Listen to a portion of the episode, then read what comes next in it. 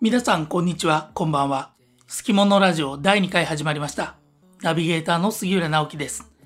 今日もよろしくお願いいたします。さて、今日のテーマは、なぜ歌舞伎は成人男性だけで演じられているのか、ということについてお話ししていきたいと思います。題して、成人男性のみで歌舞伎を演じるようになったのは、AKB48 劇場でお泊まり券が発売禁止になったからです。さて、なぜ成人男性のみで歌舞伎を演じるようになったかという問題ですが、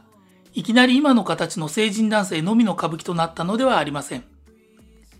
それまでには紆余曲折、様々なドラマがあったわけです。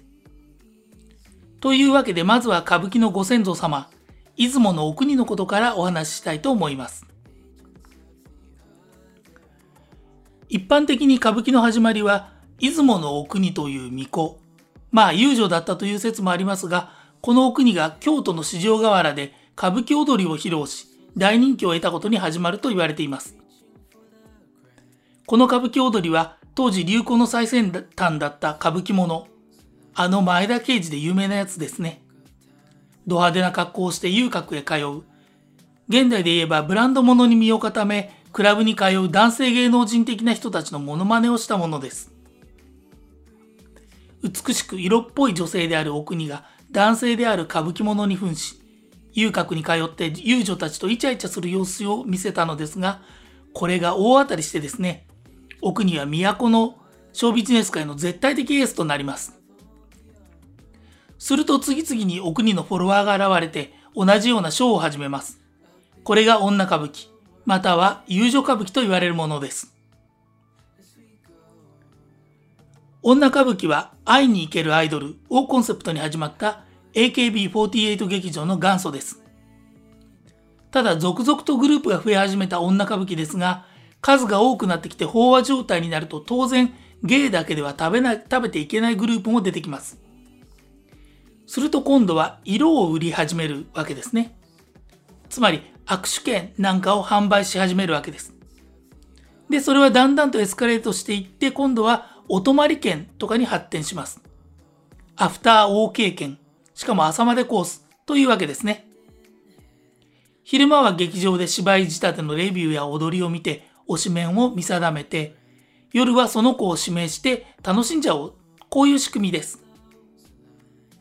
またそもそも遊女歌舞伎の場合は今でいうキャバクラとかソープランドのお姉さんがそのお店でショータイムを見せるようなものです。これがアフターに発展しないわけがありません。まあ、そういうわけであっという間に売春の温床となってしまうわけですね。そこで寛永6年、1629年に風紀風俗を目指す乱すという理由で幕府から女歌舞伎は禁止されてしまいます。お泊り券禁止どころか女歌舞伎自体が禁止になってしまったんですね。そこで女歌舞伎の代替案としてメインストリームに踊り出たのが若衆歌舞伎です。成人前の若衆、大体15歳前後の美形の少年たち、つまり今のジャニーズジュニアのような子たちが歌い、踊ってショーを見せたんですね。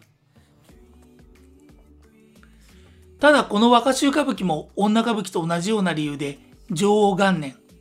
1652年に幕府から禁止されてしまいます。江戸時代当時、日本の性は世界一奔放だったと言われてまして、LGBT も普通のことだったそうです。特にホモセクシャルのことは主導、修道とも言いますけれども、衆議院の衆に道と書いて主導ですね。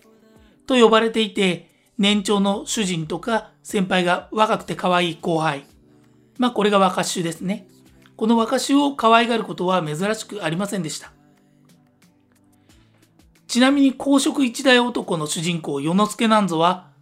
タワフレシ女3742人、少人、これは少年のことですね、のモテ遊び725人と交わったと豪語しています。ただ、もともとは女性を連れて行くことができなかった戦国時代の戦場において、武将が寂しさを紛らわすことを目的にして行われたものなので、主人のためなら身も心もさらには命さえ捧げるというように、現在私たちが考えるよりもずっとピュアな関係であったようです。とにもかくにも、若衆歌舞伎でも女歌舞伎と同じことが起こり、昼は芝居仕立てのレビューは踊りを見ておしめを決めて、夜は、ゆう、僕の部屋に来ちゃいなよ、となったわけです。まあそりゃ禁止されますよね。そこで苦肉の策で生み出されたのが現在にまで残る野郎歌舞伎です。成人男性、当時は野郎と呼ばれていたのですが、この野郎だけで舞い踊る現在の歌舞伎の形が整ってきたというわけです。この野郎歌舞伎が現在に、現代にまで伝わっているのですが、ここで面白いことが起こります。色を売ってはいかんというテーゼが、いつの間にか女性以上に女性らしく女を演じる女型というメタテーゼに昇華していくのですね。ただそのお話は話すと長くなってしまうので今日はこの辺りでやめておきます。まとめますと女歌舞伎のアフターが禁止されて若衆歌舞伎になった。でもその若衆歌舞伎も言う僕の部屋に来ちゃいなよが禁止されて野郎歌舞伎になった。で、現在に至る成人男性のみで歌舞伎を演じるようになった。と、こういうわけです。お分かりいただけたでしょうか？今日はなぜ歌舞伎が成人男性だけで演じられるのかということをテーマにお送りしてきました。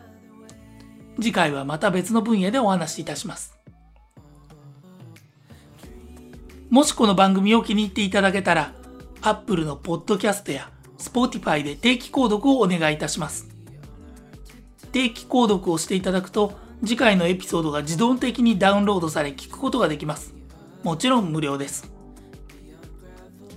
それでは最後までお聴きいただきありがとうございます。また次回、杉浦直樹でした。